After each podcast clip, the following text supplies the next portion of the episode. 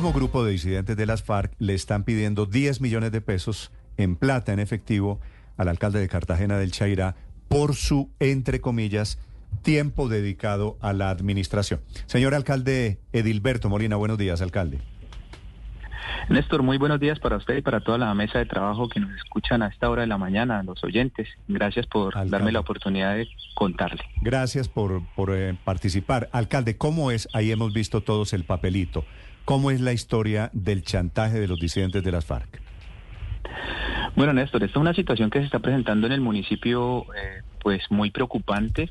No solamente a mí, esto está llegándole eh, esos panfletos a comerciantes, a contratistas, a funcionarios públicos. A mí efectivamente me lo hicieron llegar el día viernes, eh, me lo entregaron, donde me indican que debo presentarme mañana a 10 en, el sector rural y llevar, pues no sabemos bien si son 10, si son mil, no, no, no tiene claridad en las cifras que nos solicitan.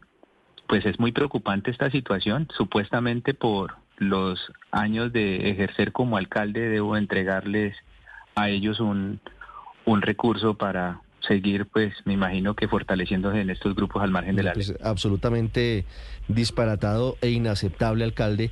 ¿Sabe usted quiénes son los cabecillas de este grupo? ¿Son las disidencias de Iván Mordisco? Sí, señor, son las disidencias de Iván Mordisco. El documento, este panfleto lo firma eh, Urias, y lo autoriza un tal Urias, alias Urias, y lo también lo firma un uno de alias eh, David. Sí, Urias y alias David. Ellos, de acuerdo con lo que usted tiene conocimiento, han venido extorsionando históricamente en Cartagena del Chairá y en otros municipios. Sí, mire, esto es una práctica mm. que se está viendo eh, en el departamento del Caquetá, eh, como lo he indicado, mm. esto desde eh, cualquier persona que realice cualquier actividad económica en el territorio pues debe pagar. Hace unos meses se denunció que hasta las personas que comercializan, comercializan empanadas, arepas, tenían que pagar peluquerías, billares. Hasta la empresa de telecomunicaciones eh, le exigieron dinero, en lo cual pues todavía hay algunas antenas sin funcionar por no por el no pago y pues ahora nos llega a nosotros, a, la institucionalidad, pues eh, también tener que, hacer estos aportes a estos grupos al margen de la ley. Sí. Alcalde, ¿esto hace cuánto está sucediendo? ¿Hace qué? ¿Dos meses, tres meses, seis meses, un año? Eh, ¿Cuándo empezó este, pues este, este, chantaje colectivo?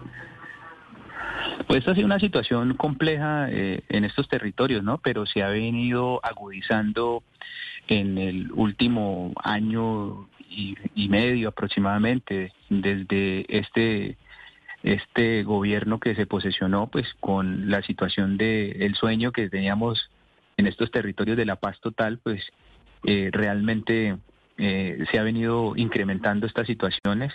Eh, es normal ya a estas alturas ver que en las vías se hagan se hagan controles de las disidencias de las FARC hagan retenes pinten carros con sus eh, insignias eh, hagan control territorial. Esto no se veía hace 20 años.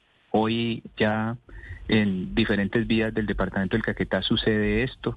Entonces sí es preocupante la situación que se está viviendo hoy. La institucionalidad está siendo reemplazada por estos grupos al margen de la ley y eso es lo más triste. Cuando hacemos estas denuncias, pues se pone en riesgo nuestra vida. Esto ha generado incomodidades en los grupos al margen de la ley cuando visibilizamos esta problemática. Sí, alcalde Molina, tengo entendido que usted, producto de las amenazas de la disidencia, ya no vive en Cartagena del Chairá. ¿Cómo le hacen llegar esta carta, esta notificación de esa extorsión que le pide las FARC?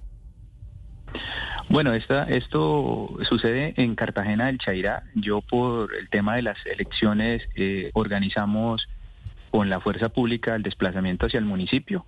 Ingresamos eh, vía helicoportada y pues logré hacer algunos trabajos de la institucionalidad como eh, revisar obras que se están adelantando y pues en ese en esa en ese trabajo y al interactuar con la comunidad pues eh, una persona se acerca y me entrega esta boleta donde pues mm, al abrir un papelito que viene envuelta, eh, mm. pues me doy cuenta que, que es una boleta donde me citan o me hacen esta eh, exigencia extorsiva.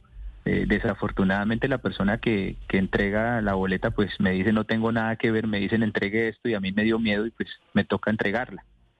Eh, pero pues entiende uno que este es el modo operandi. Aquí desafortunadamente muchos mm, transportadores no oficiales en el marco de la ilegalidad son los que vienen y entregan las citaciones, las boletas extorsivas a, las personas que son requeridas por estos grupos al margen de la ley. Sí. Es el alcalde de Cartagena del Chairá. Ese frente que opera allí de las FARC, de estos disidentes, es el frente del Mono Jojoy, ¿no? Pues esto, Néstor, esto es una vaina que uno no tiene ni claridad quién es, quiénes son los que mandan, ¿no? Aquí pues todos hacen parte del frente de las disidencias de las FARC. Eh, Rodrigo Cadete, tienen, digamos, como, no sé, la, el organigrama de este grupo, pero pues todos están al mando de, de, de alias eh, Iván Mordisco. ¿Usted, me imagino, alcalde, no va a la cita o ha pensado ir? No, Néstor, yo creo que aquí no se puede arrodillar la institucionalidad ante estos grupos al margen de la ley. Tenemos que defenderla desde las regiones. Yo sé que, somos pocos los que hoy alzamos la voz de protesta, somos pocos los que utilizamos este, este problema, pero aquí alguien tiene que hablar por los que están intimidados, por los que tienen miedo y jamás eh, le hemos dado el brazo a torcer a estos grupos al margen de la ley. Vuelve a ocurrir es en diferentes regiones del país. Por un lado el gobernador de Nariño, por el otro lado el alcalde de Cartagena del Chaira. Alcalde Molina, muchas gracias y mucha suerte. Cuídese. Muchas gracias, Néstor. Un feliz 8 de la mañana.